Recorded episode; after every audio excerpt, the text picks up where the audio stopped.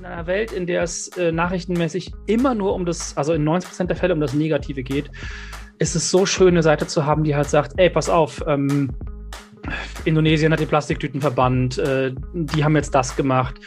Da hat man wenigstens das Gefühl, es gibt noch Hoffnung. Oh meine Güte, wie definiere ich denn Glück? Weil wir natürlich auch teilweise Kritik bekommen und die Leute sagen, naja, aber man kann ja auch nicht alles durch die rosarote Brille sehen. Und dann denke ich mir immer, das tun wir ja überhaupt nicht. Also erstens schauen wir gar nicht nur durch die rosarote Brille und zweitens ist die Welt ja auch einfach nicht nur schlecht. Aber wenn du halt die Medien anmachst, bekommst du dieses Gefühl. Es gibt ja ganz oft diese Leute, die sagen, du musst dir hohe Ziele setzen, damit du sie erreichen kannst. Das äh, mag auch alles stimmen. Ich weiß aber, mich würde das total unglücklich machen, wenn ich mir vor zehn Jahren gesagt hätte, ich will unbedingt einen Oscar gewinnen. Also ich äh, liebe Horror schon seit immer. Ich will immer schon nur Horror machen. Aber das ist halt sehr schwierig in einem Land, das ähm, das Horrorgenre nicht so wirklich bearbeitet. Das habe ich letztes Jahr ja gemacht. Da habe ich eine Woche Dopaminentzug gemacht, was dazu geführt hat, dass Spülen in mir Glücksgefühle ausgelöst hat.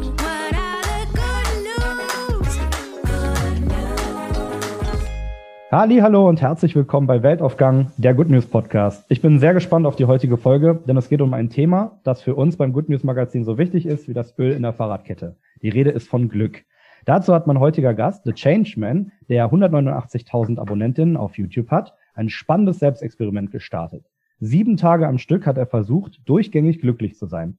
Ob er das geschafft hat, wie er dabei vorgegangen ist und was das mit ihm gemacht hat, und auch was das Good News Magazin damit zu tun hatte. Das alles frage ich ihn heute. Herzlich willkommen, YouTuber, Drehbuchautor, Preisträger der Goldenen Kamera und Bewegtbild-Multitalent Josef Bolz.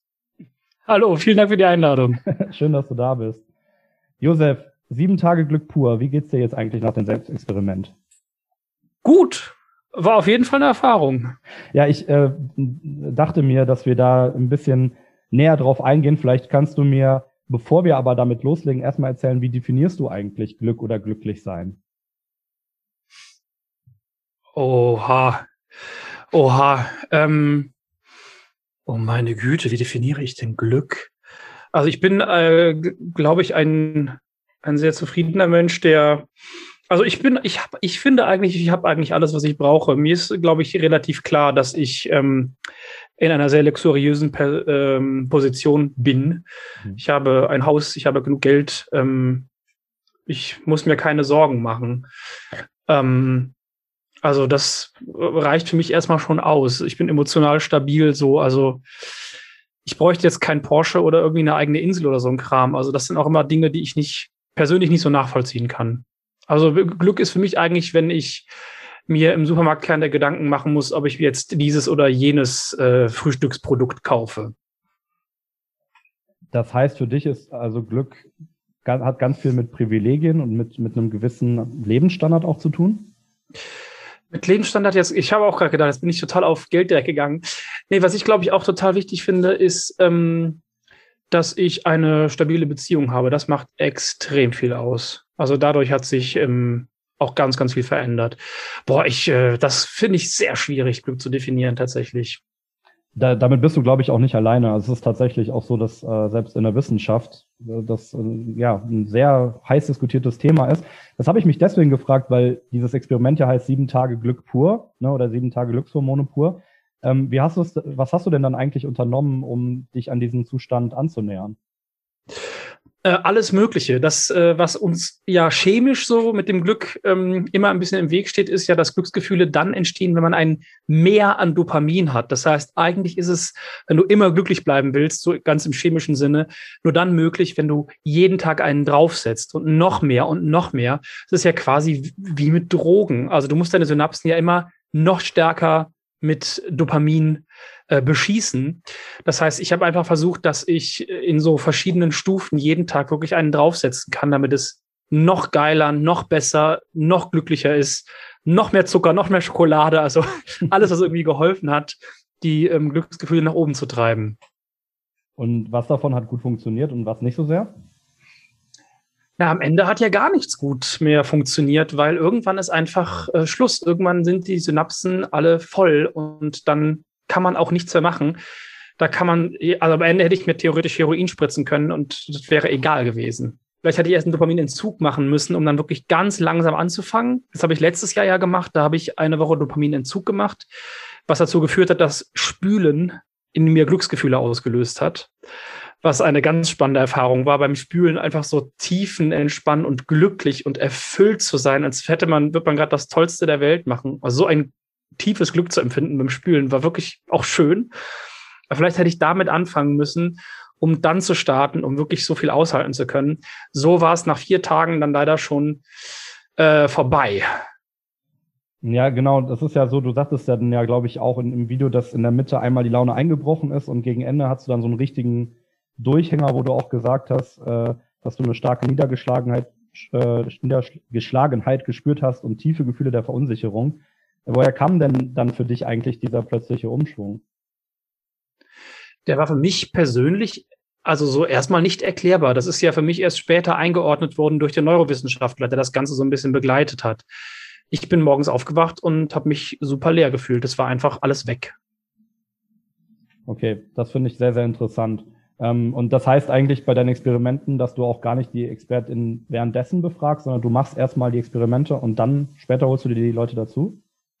Äh, äh, genau, das ist meistens so. Manchmal mache ich es im Voraus. Ich hatte bei ähm, einem Monat ohne Spiegel, habe ich im Voraus mit einer Psychologin gesprochen. Da war es andersrum, weil ich manchmal ja auch, auch, wissen möchte, ist das irgendwie gefährlich oder muss ich auf irgendwas achten.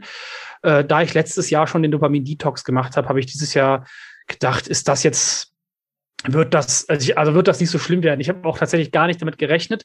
Und es war tatsächlich gar nicht so leicht, einen Neurowissenschaftler für vor die Kamera zu bekommen. Ähm, also das hat, das hat tatsächlich relativ lange gedauert. Eigentlich wollte ich quasi so ein Vorgespräch und dann so ein Nachgespräch, um die Erfahrungen zu besprechen. Das hat aber nicht funktioniert. Und deswegen haben wir einfach nur das Nachgespräch gemacht.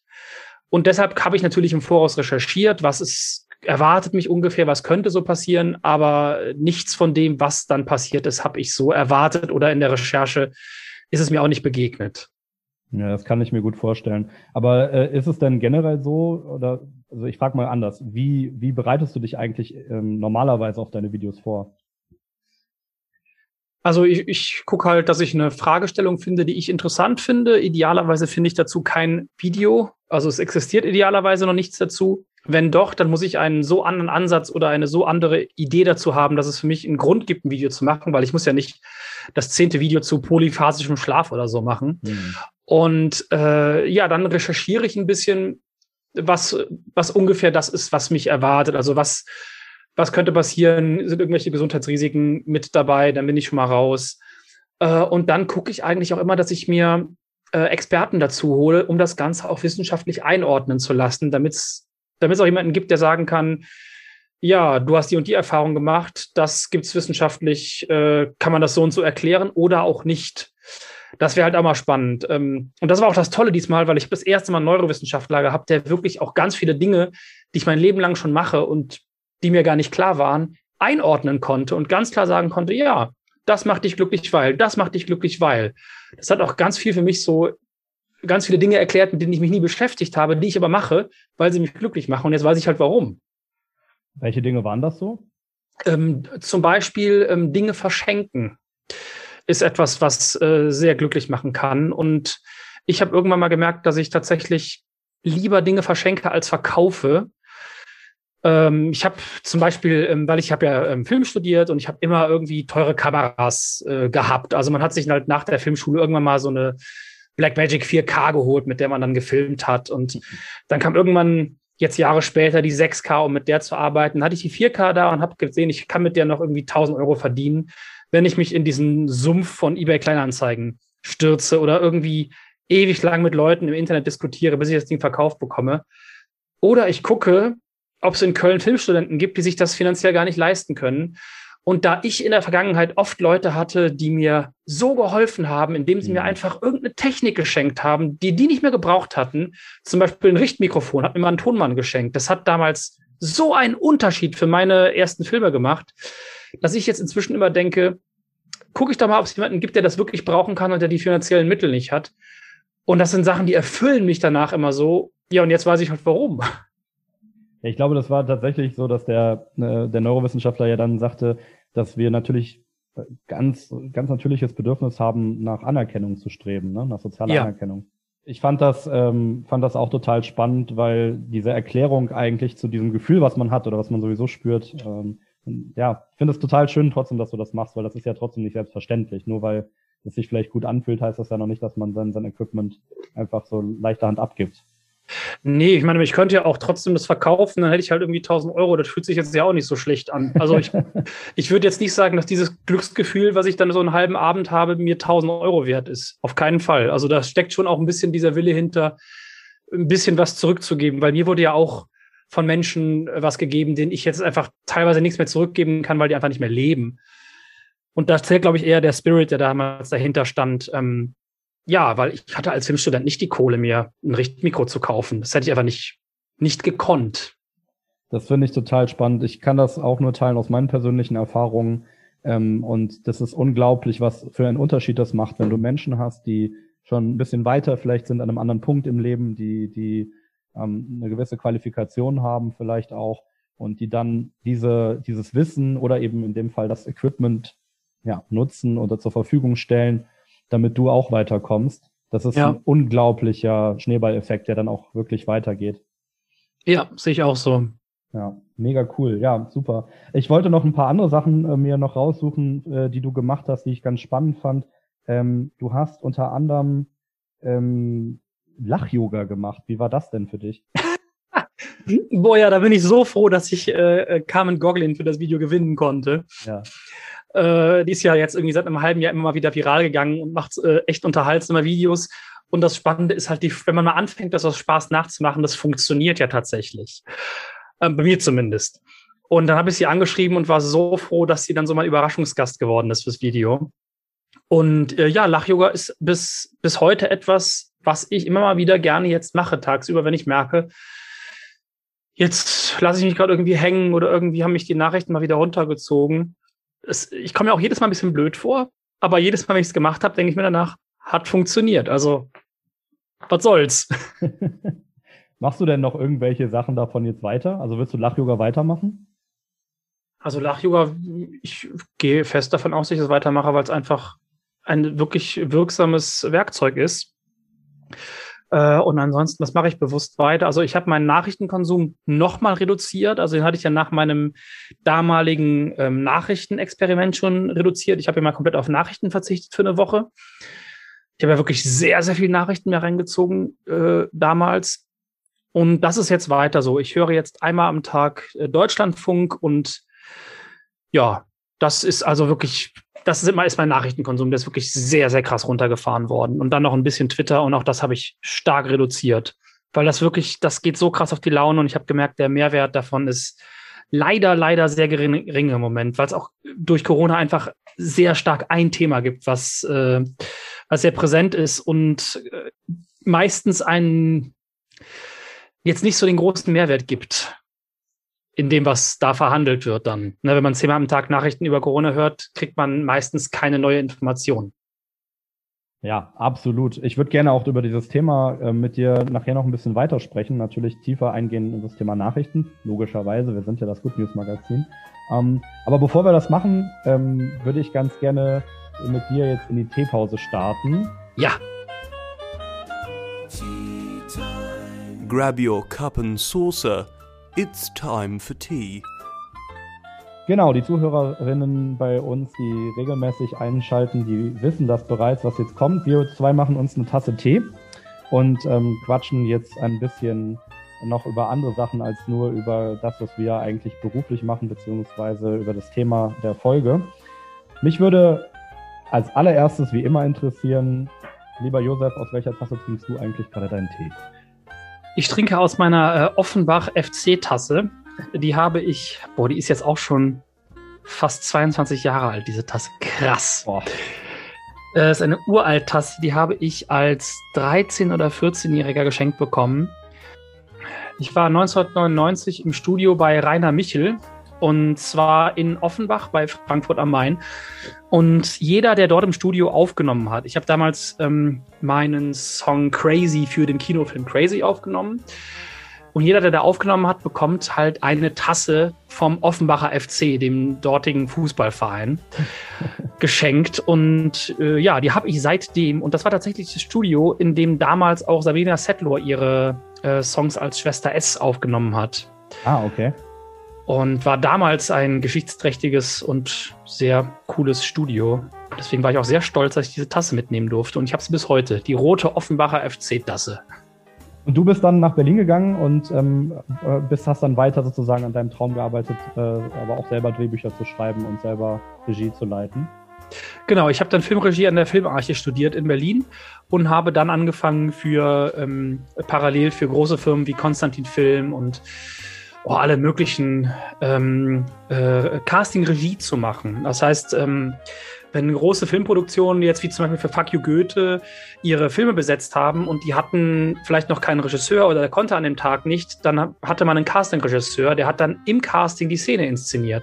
Das heißt, ich hatte die Chance mit wirklich Elias Mbarek und anderen Nora Tschirner großen Schauspielnamen zu inszenieren, wenn auch halt nur in einem geschützten Raum wo nichts nach außen gedrungen ist, um Castingbänder zu produzieren, die sich dann jeweils die Regisseure und die Produzenten anschauen konnten, um ihre Entscheidung über die Filme zu treffen. Das also es war ein cool. perfekter Job neben der Filmhochschule, um halt wirklich erste Schritte, ja, erste professionelle Schritte zu gehen. Ja, das kann ich mir vorstellen. Da muss man sich auch irgendwie ganz schön gut fühlen, oder? Wenn man dann nach Hause geht und denkt so, oh, heute habe ich mit bekannten Schauspielern was gemacht und äh, ja, habe da vielleicht auch so ein bisschen meine Fußspuren hinterlassen. Ach, das mit den Fußspuren hinterlassen habe ich tatsächlich nie gedacht. Was ich immer eher gedacht habe, war, wie gut, das ist ja gar nicht so schlimm. Also man hat eher diese, diese Berührungsängste mit großen Namen, ähm, die man vielleicht sonst entwickelt, wenn man aus der Filmhochschule rauskommt. Die habe ich quasi sehr, sehr früh dadurch abbauen können, weil ich halt mhm. halt so früh dann einen Jan-Josef Liefers zum Beispiel inszenieren durfte mit äh, 23. Okay. Das war natürlich dann cool. Ja, und auch eine Ehre, zu, vor allem zu der damaligen Zeit nochmal besonders, ne? Ja, ich weiß nicht, was, äh, ob er heute für irgendwas Negatives steht. Da bin ich jetzt gerade nicht auf dem.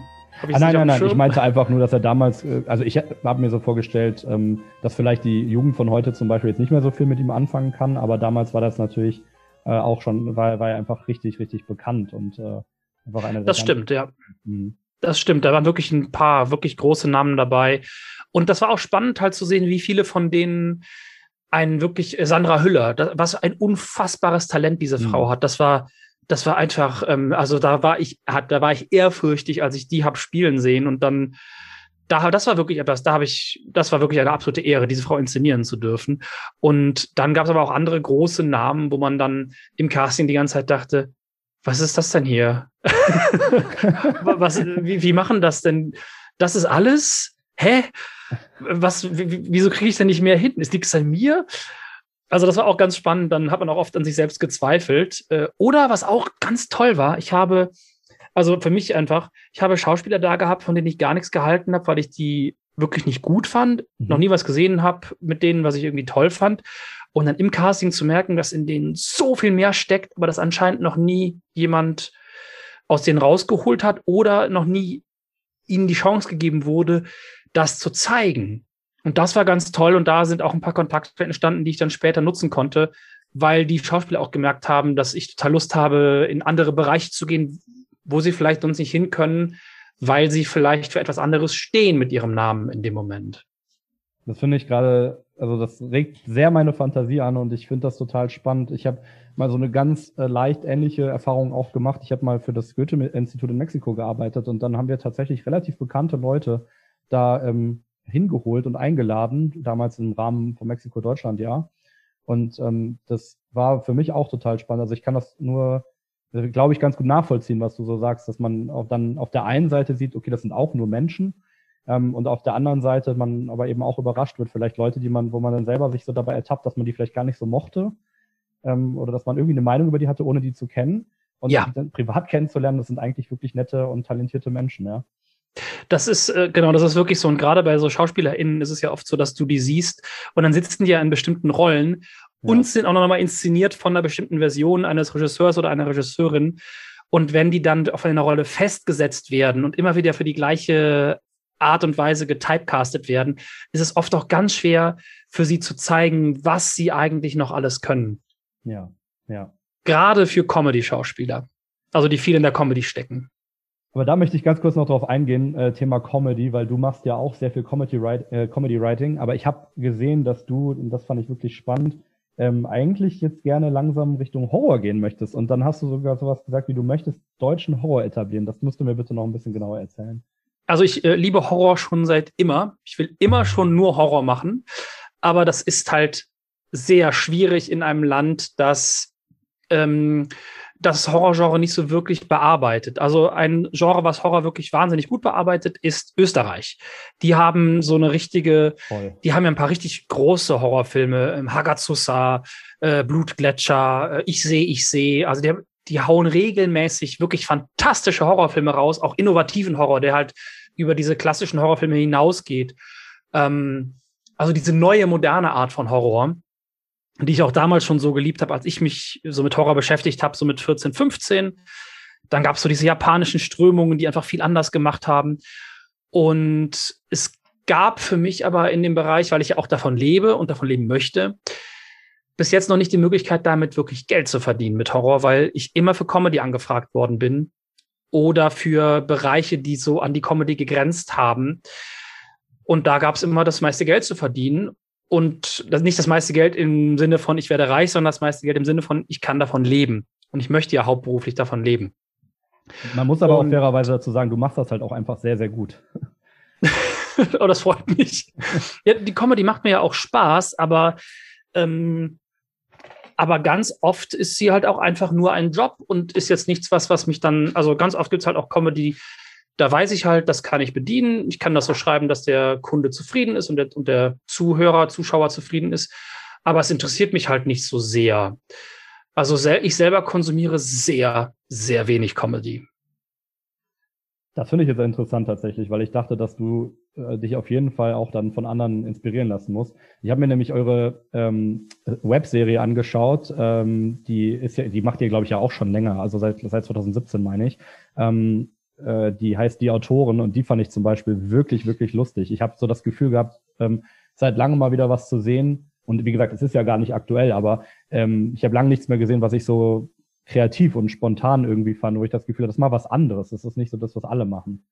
Äh, die Autoren basiert auf unseren realen Erlebnissen als Autoren im äh, Kampfbereich äh, Drehbücher zu verkaufen. Doch tatsächlich, die Autoren ist sehr, sehr stark durch äh, erlebte Gespräche äh, ähm, inspiriert. Teilweise haben wir da auch wortwörtlich Menschen zitiert, die wissen aber auch, dass sie zitiert worden sind. Wir sind da in einen Dialog gegangen mit den Erschaffern äh, und haben gesagt, hey, wir würden das ganz gern verarbeiten, weil das war so ein schreckliches Projekt mit euch. Jahre später kann man dann drüber lachen. Ähm, aber das basiert auch, leider alles auf äh, einem echten großen Projekt, das wir machen wollten und was am Ende nicht entstanden ist. Also nicht mit uns, mit jemand anders wurde es dann gemacht. Und wir haben daraus diese Webserie gemacht, um irgendwie diesen sehr, sehr frustrierenden Moment verarbeiten zu können, der sich über mehrere Jahre unseres Lebens gezogen hat. Äh, deswegen, aber das ist auch eine Art von Comedy, die mir Spaß macht, aber die so noch nie bei mir angefragt worden ist. Also ich glaube, das ist auch genau das Problem, was wir tatsächlich in der deutschen Comedy äh, haben, ein Stück weit, dass ähm, wir uns sehr wenig trauen, dass wir sehr viel so auf äh, formelhafte Konzepte oft zurückgreifen und dass die Sachen, die wirklich äh, gewagt sind und die, die was Neues äh, machen, äh, ja, und neue, neue sozusagen äh, Bereiche erschließen, dass die einfach nicht so präsent sind. Aber ich finde es gerade trotzdem schockierend, dass dieser Günni zum Beispiel wahrscheinlich echt auf einer Person beruht. Also ich habe es mir schon fast gedacht, aber ja. Also, also, auf mehreren Personen. Er ist natürlich äh, eine Blaupause für mehrere Personen am Ende. Ja. Aber in jeder Folge halt für eine. Äh, und was die Comedy Deutschland angeht, es gibt natürlich in Deutschland tolle Comedy. Und ich glaube, man muss halt danach einfach ein bisschen mehr suchen. Aber die Mainstream-Comedy, die ähm, ist halt einfach nicht so mein Humor. Den, den mag ich nicht so. Ich glaube aber, dass es dafür ein großes Publikum gibt, sonst hätten die die schon längst eingestellt ich bin das halt nur nicht und ich glaube viele andere auch nicht, aber offenbar immer noch genug, um halt haufenweise zu produzieren. Absolut. Na, ich meine, solange die Menschen lachen und äh, Spaß dran haben, aber du wolltest ja, jetzt um nochmal zurückzukommen, eigentlich Horror machen. Auf jeden und, Fall. Ähm, ich wollte noch ganz kurz darauf eingehen, weil du das gerade sagtest mit Österreich. Ich ähm, finde aber auch äh, das gar nicht so verwunderlich, dass die Österreicher so eine, ja, noch eher einen Hang vielleicht auch äh, zu Horror als, als Genre haben. Ich muss zum Beispiel daran denken, dass, also erstens, alleine in Wien, die haben auch einfach einen wahnsinnig makabren Humor also das passt auch einfach. Es ist alles viel, viel schwer, also es ist schwarz, es ist ähm, gewagt, man, man traut sich auch viel mehr wirklich auch Tabus nochmal anzusprechen. Und ich muss alleine dran denken, das ist eigentlich gar nicht, glaube ich, als typisches Horrorgenre gedacht. Aber ich habe vor vielen Jahren mal von ähm, einem Dokumentarfilmer, der ist Ulrich Seidel. Ja, klar. Du kennst den, ah, okay. Ja, natürlich. ja, der ist auch recht bekannt in Österreich und der hat äh, die Dokumentation im Keller, habe ich mir damals angeschaut. Und ich muss sagen, das hat mich so nachhaltig verstört, weil es sind ja wirklich echte Menschen in Österreich, ähm, die diese Dinge in ihrem Keller machen oder treiben, ja. Ja. Und äh, da dachte ich mir, also wenn das eine Dokumentation ist, der, dann will ich nicht wissen, sozusagen, wie der, wie die Horrorfilme davon aussehen. Äh, Ulrich Seidel hat übrigens die, den Horrorfilm Ich sehe, ich sehe produziert. Ah, okay, interessant. Äh, Gibt es da noch so eine Person, von der du dich besonders inspiriert äh, fühlst? Ähm, also wie so deine Horrorfilme dann vielleicht auch aussehen könnten oder aus oder vielleicht schon aussehen? Ähm, boah, da müsste ich jetzt nachdenken. Also ich äh, weiß, dass ich früher Kiyoshi Kurosawa ganz toll fand, äh, so mhm. mit 14, 15.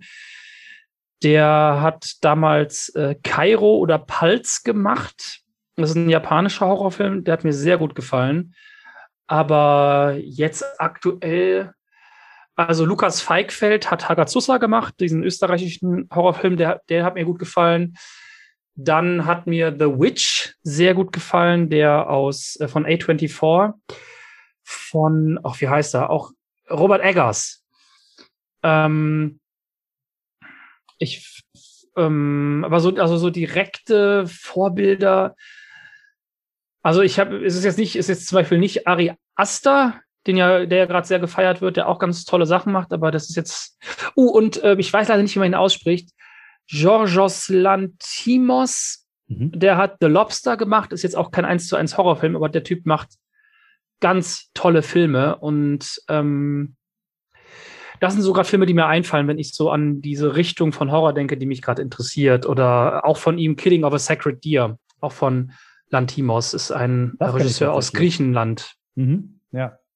Interessant. Ja, ist überhaupt nicht mein Genre eigentlich. Ähm, ich finde es aber total spannend zu hören, ähm, äh, dass es da so viele verschiedene Leute gibt, die so viele verschiedene Projekte starten. Ähm, ich glaube, ich muss, ich glaube, ich muss tatsächlich dann auch nochmal ähm, in die Bewerbung des Podcasts mit reinschreiben, dass wir heute sehr, sehr viel über Film geredet haben äh, in der Teepause. Ich glaube, es war auch jetzt die längste Teepause, die wir jemals hatten. Also von daher, das hat mir sehr großen Spaß gemacht. Aber ich würde ganz gerne ähm, tatsächlich jetzt nochmal zurückkommen, kleiner Themenbreak ähm, wir haben ja vor der Teepause gelernt, dass wir gar nicht immer glücklich sein können, weil unser Gehirn nicht dieses absolute Dopamin-Level misst. So hat es zumindest dein Neurobiologe erklärt, ne? sondern ja. ob es mehr Dopamin ist als vorher. Ähm, ja. Das heißt ja im Umkehrschluss, gl immer glücklich sein geht eigentlich gar nicht. Und es gibt ja. sogar sowas wie zu viel Glück. Ähm, was glaubst du denn oder was ist so deine Erfahrung? Wie schaffen wir es dann, die richtige Balance herzustellen? Ich muss dafür äh, davor immer sagen, das ist nämlich extrem wichtig, finde ich, dass so Glückstipps und so weiter halt nur funktionieren, wenn man nicht in irgendeiner Form mhm. Jetzt traumatisch, ein traumatisches Erlebnis gerade hinter sich hat oder ähm, äh, psychisch stark eingeschränkt ist, weil das sind alles Sachen, die können das Glücksempfinden so stark einschränken, dass es halt Bullshit ist, wenn irgendwie ein Anthony Robbins um die Ecke kommt und sagt, hey, glücklich sein ist super einfach, mach diese drei Sachen, mach Sport, und das und das und dann geht es dir schon gut und die Depression ist weg. Das ist halt Bullshit.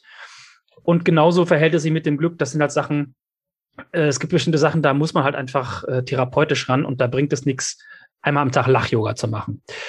Wenn man jetzt aber mal davon ausgeht, es geht einem im Grunde gut, aber man hat ab, ab und zu so ganz normale Durchhänger oder merkt, man ist oft unzufrieden mit sich, aber jetzt nicht in der Form, dass man jetzt eine Depression hat oder es einem wirklich so zutiefst schlecht geht äh, dann ist eine Sache, die für mich wirklich wahnsinnig ähm, hilfreich ist, die ganz simple und einfache Fokussierung auf das, was in meinem Leben gut ist. Das ist, klingt immer albern und ist aber etwas, was mir wirklich äh, schon seit vielen, vielen, vielen Jahren immer sehr gut hilft. Nämlich einfach mal zu gucken, nicht immer zu gucken, was mir fehlt, sondern was ich habe. Es ist, ne, es ist wirklich ein, ein ganz einfaches, kurzes Gedankenspiel zu gucken, was habe ich denn eigentlich? Oder was habe ich auch schon erreicht? Das sind ja auch immer so Sachen, dass man sich denkt, das höre ich manchmal von, von äh, Leuten, die mit Filmen anfangen oder die irgendwie jetzt irgendwie die ersten zwei, drei Filme gemacht haben und dann sagen, ja, ich will später einen Oscar gewinnen. Wo ich immer denke, ich wollte noch nie einen Oscar gewinnen und ich glaube, das trägt maßgeblich dazu bei, dass ich nicht unzufrieden bin. Weil wenn man sich so wahnsinnig hohe Ziele setzt, es gibt ja ganz oft diese Leute, die sagen, du musst dir hohe Ziele setzen, damit du sie erreichen kannst. Das äh, mag auch alles stimmen. Ich weiß aber, mich würde das total unglücklich machen, wenn ich mir vor zehn Jahren gesagt hätte, ich will unbedingt einen Oscar gewinnen, weil dann, vielleicht hätte ich ja andere Sachen gemacht. Aber das ist ja so, also es hätte mich eher unter Stress gesetzt und jeder ist anders. Ne? Es gibt Leute, die motiviert das total. Als ich die goldene Kamera gewonnen habe, hat mich das mega gefreut, weil ich damit einfach gar nicht gerechnet habe. Und ich weiß, dass das ein äh, Werbepreis ist, aber von einer Jury voll mit tollen Leuten, äh, unter anderem Dominik Porschen, äh, Tomato Lixaster mit drin und äh, Robert Hoffmann, also viele Leute, die ich auch einfach schätze und die, die für, für gute Sachen stehen äh, in dem ganzen Filmkosmos. Und darauf versuche ich mich dann zu konzentrieren und zu gucken, was, was habe ich, was ist gut, was funktioniert, was habe ich schon geschafft und nicht, wieso habe ich noch keinen Horrorfilm in die deutschen Kinos gebracht? Verdammte Scheiße, was läuft hier falsch? Das hat ja natürlich auch viel so mit Fokus zu tun. So hast du es ja sogar dann in deinem Video auch gesagt. Und ähm, bei Fokus wollte ich jetzt eben auch noch mal auf die Nachrichten eingehen. Du hast eben erzählt, dass du bereits ein Experiment gemacht hast, wo du auf Social Media ähm, verzichtet hast ja. äh, und auf Nachrichtenkonsum insgesamt verzichtet hast. Während dieses aktuellen ähm, Glücks Selbstversuches, ne, also sieben Tage nur Glücksgefühle, da hast du ganz auf herkömmliche Nachrichten auch wieder verzichtet und hast ja. ausschließlich tatsächlich uns, das Good News Magazin, was uns ja auch super ehrt, konsumiert. Warum genau. hast du das denn gemacht? weil ich äh, das immer am allerangenehmsten finde. Also es gibt auf Instagram zwei Seiten, die ich da total gerne gucke. Und das ist einmal ihr mit dem Good News Magazin und einmal äh, Cosmo vom, vom WDR, ist glaube ich. Genau, richtig. Die haben auch Good News, ähm, weil es jedes Mal was ist in einer Welt, in der es äh, nachrichtenmäßig immer nur um das, also in 90 Prozent der Fälle um das Negative geht, ist es so schön, eine Seite zu haben, die halt sagt, ey, pass auf, ähm, Indonesien hat die Plastiktüten verbannt, äh, die haben jetzt das gemacht da hat man wenigstens das Gefühl, es gibt noch Hoffnung. Es ist nicht nur so wie, hier, Mietendeckel wurde vom Verfassungsgericht abgelehnt. Scheiß drauf, die Leute müssen auf die Straße. Nein, es gibt auch folgendes Gutes, folgendes Gutes, folgendes Gutes. Es gibt ein Gegengewicht zu dem ganzen Mist. Das ist auch wieder einfach Fokus. Ja, ja, ganz genau. Und das, das freut mich total, dass du das so siehst, weil das für uns eigentlich, oder du sprichst uns da total aus der Seele, ne? Also es geht uns immer darum, ein Gegengewicht zu sein, weil wir natürlich auch teilweise Kritik bekommen und die Leute sagen, naja, aber man kann ja auch nicht alles durch die rosarote Brille sehen. Und dann denke ich mir immer, das tun wir ja überhaupt nicht. Also erstens schauen wir gar nicht nur durch die rosarote Brille und zweitens ist die Welt ja auch einfach nicht nur schlecht. Aber wenn du halt die Medien anmachst, bekommst du dieses Gefühl. Das ist halt das Ding. Es ist, es ist ja auch nicht so, als würdet ihr sagen, wir gucken uns jetzt nur die Good News an und wir gucken jetzt auf gar keinen Fall mehr, was sonst in der Welt passiert. Wir verweigern uns dem Rest der Welt. Das wird natürlich auch informationspflichtmäßig schwierig. Aber das ist es ja nicht, sondern es ist einfach so, wenn ich auf Instagram rumscrolle äh, oder auf Twitter oder auf eurer Website bin, dann weiß ich, ich möchte jetzt ein paar gute Nachrichten lesen, weil die schlechten kriege ich sowieso mit. Ist das denn für dich trotzdem, weil wir jetzt gerade gesagt haben, dass es eben ein Gegengewicht ist, auch nochmal eine andere Erfahrung? Ähm, weil du hast ja diesen radikalen Verzicht auch mal äh, sieben Tage gemacht. Wie war, wie ja. war das denn radikal zu verzichten? Äh, radikal auf Nachrichten zu verzichten war schon nicht schlecht. Das ist halt ein Riesenproblem, weil für meine Psyche war das total gut. Aber ich weiß, dass es für mich als aufgeklärter Bürger natürlich total scheiße ist. Ich kann nicht einfach auf Nachrichten verzichten. Das mhm. ist, ähm, und dann gibt es natürlich Leute, die sagen, doch, klar, braucht man nicht, ist doch Unsinn. Aber das ist, das ist leider in meinen Augen Unsinn, weil es ist natürlich total wichtig, dass ich aktuell weiß, ähm, auf Dauer, wie geht's mit dem Impfen weiter, wann bin ich dran, wie ist der Inzidenzwert. Das sind ja Sachen, die muss ich wissen. Kann ich aktuell rausgehen? Sollte ich lieber mal nicht in den Supermarkt gehen eine Woche lang? Äh, so wie wichtig ist das? Äh, im Moment wirklich Freunde zu sehen. Wie lange kann ich noch darauf verzichten, meine Familie zu sehen, weil sie über 60 sind? Das sind ja alles Sachen, die ich gerade aus den Nachrichten bekomme. Wie sieht es in der Weltlage aus? Natürlich sind das wichtige Sachen, aber die muss ich mir nicht zehnmal am Tag reinschieben. Es reicht, dass ich es einmal am Tag mache. Ich glaube tatsächlich persönlich, dass es, wenn wir jetzt nicht gerade mitten in der Pandemie wären, sogar reichen würde, wenn man sagen würde, ich habe einen Tag in der Woche, da setze ich mich hin und gucke eine Stunde lang eine fette Zusammenfassung von der Tagesschau oder so und kriege alles einmal serviert, damit man sich halt nicht dauerhaft damit beschäftigen muss, aber halt informiert zu bleiben. Das ist halt das Wichtige. Ja, was du sagst, ähm, auch das widerspricht mir total aus der Seele, weil ich habe mich eine Zeit lang geschämt. Ich bin ja selber ausgebildeter Journalist und habe mich eine Zeit lang eigentlich dafür geschämt, dass ich tatsächlich keine Nachrichten mehr großartig konsumiert habe. Und ich habe das wirklich oft so gemacht, dass ich nur einmal die Woche ähm, mir wirklich tatsächlich Nachrichten an, angeschaut oder angehört habe oder ganz, ganz selten nur Sachen, die mich interessiert haben, weil ich immer, ich hatte auch so eine Abneigung dagegen, wenn so eine, wenn eine Nachricht reinkommt, die, die sehr, sehr schlecht ist, äh, die einen auch erstmal bestürzt, dann interessiert mich einfach auch nicht, was Leute drei Sekunden später für, für eine Meinung haben, weil ich immer denke, die, die Meinung, die sie sich da gebildet haben, kann schon gar keine, keine sinnvolle sein. Und ich glaube, da hast du, hast du auf jeden Fall recht, dass es gar nicht wichtig ist, so viel zu konsumieren. Aber welche, welche ähm, Aufteilung hast du denn mittlerweile für dich? Also wie viel Prozent oder erstmal, wie viele Nachrichten konsumierst du und ja, wie ist dann so die Aufteilung zwischen guten und schlechten Nachrichten? Also ich höre die Nachrichten, wenn ich koche meistens. Und zwar, dann schmeiße ich einfach Alexa an und da habe ich halt Deutschlandfunk verknüpft. Dann höre ich halt diese Zusammenfassung von denen, die ja so drei bis sechs Minuten lang ist und einmal die Stunde abgedatet wird. Dann habe ich halt meistens zwischen 13 und 14 Uhr irgendwann meine Zusammenfassung vom Tag.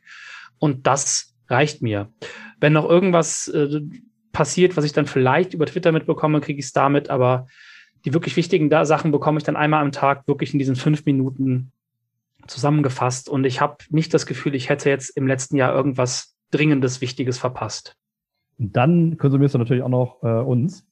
Genau, und dann auf Instagram äh, Good News Magazin und äh, wenn Cosmo was raushaut, dann Cosmo. Und das ist im Grunde mein Nachrichtenkonsum.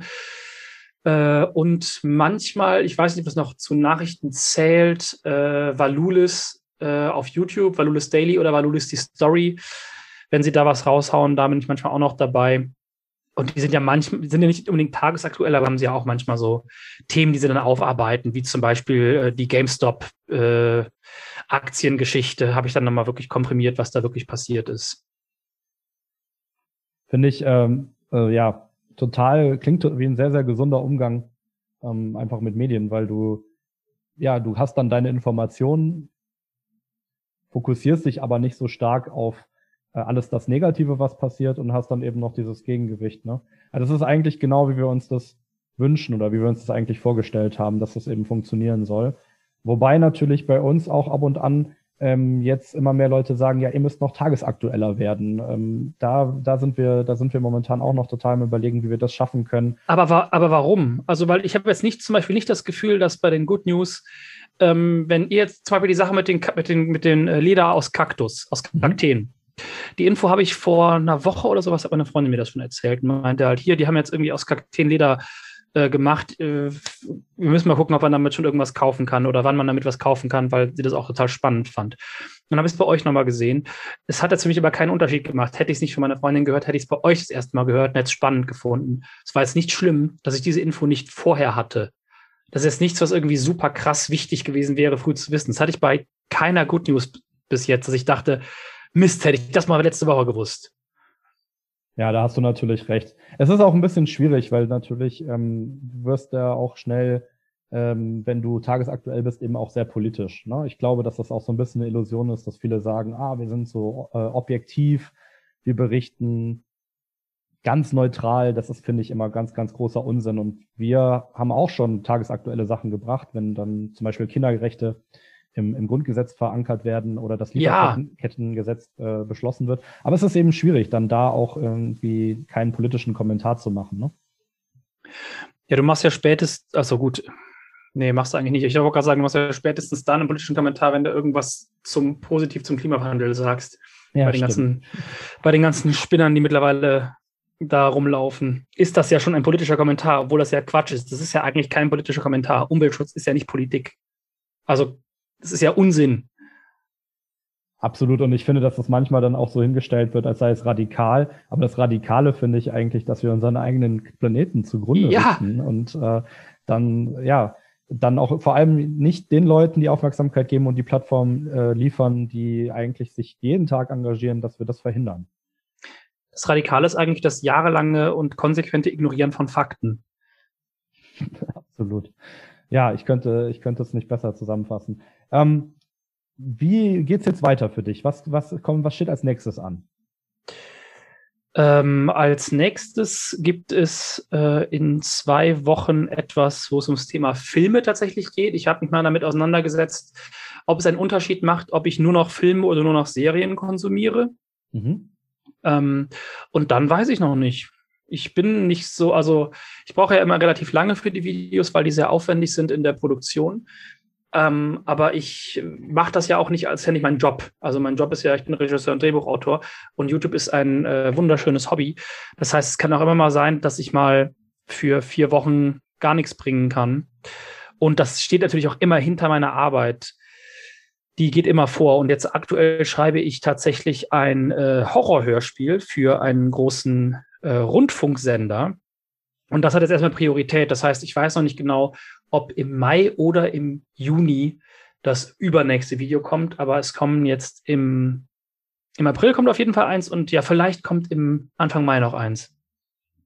Ich wünsche dir auf jeden Fall alles, alles Gute dafür. Ähm, wir werden gespannt äh, reinhören. Ich muss auch allen ZuhörerInnen nochmal empfehlen, auf jeden Fall auf deinen YouTube-Kanal zu gehen. Schaut euch die Videos an, die Josef macht und ähm, lasst ihm vielleicht auch mal ein paar Kommentare noch da. Da kriegst du ja vielleicht dann auch nochmal spannende Ideen, was so als nächstes Experiment dann auch anstehen könnte. Oh ja, sehr gerne. Genau. Ich danke dir von Herzen, dass du heute bei uns warst und ähm, ja, habe dieses Gespräch sehr, sehr genossen. Finde das auch wirklich, ich meinte das auch nicht nur als Phrase, sondern uns ehrt das ehrlich, dass äh, jemand wie du, der ähm, ja so spannende Inhalte erstellt und gleichzeitig sich nicht davor zurückscheut, auch äh, politische Kommentare zu machen, auch die Sachen, ja, einfach seine Meinung zu vertreten mit Standhaftigkeit, dass jemand wie du sagt, ähm, ich lese und höre und konsumiere das, das Good News Magazin und das gibt mir auch immer wieder einen Auftrieb. Genau, und dass es dir einen Auftrieb gibt, gibt uns einen Auftrieb. Deswegen vielen, vielen Dank, dass du dich äh, bereit erklärt hast, heute dieses Gespräch mit mir zu führen. Ich wünsche dir ganz, ganz viel Erfolg für die kommenden Projekte, Josef. Sehr, sehr gerne. Vielen herzlichen Dank für die Einladung. Alles klar. Liebe Zuhörerinnen, äh, ich bedanke mich auch bei euch, dass ihr wieder eingeschaltet habt. Und ähm, wenn euch die Folge gefallen hat, dann äh, abonniert uns auch gerne, lasst uns gerne eine Bewertung da auf, den, auf der Plattform eurer Wahl. Ich wünsche euch jetzt noch einen schönen Tag und bis zum nächsten Mal. Macht's gut.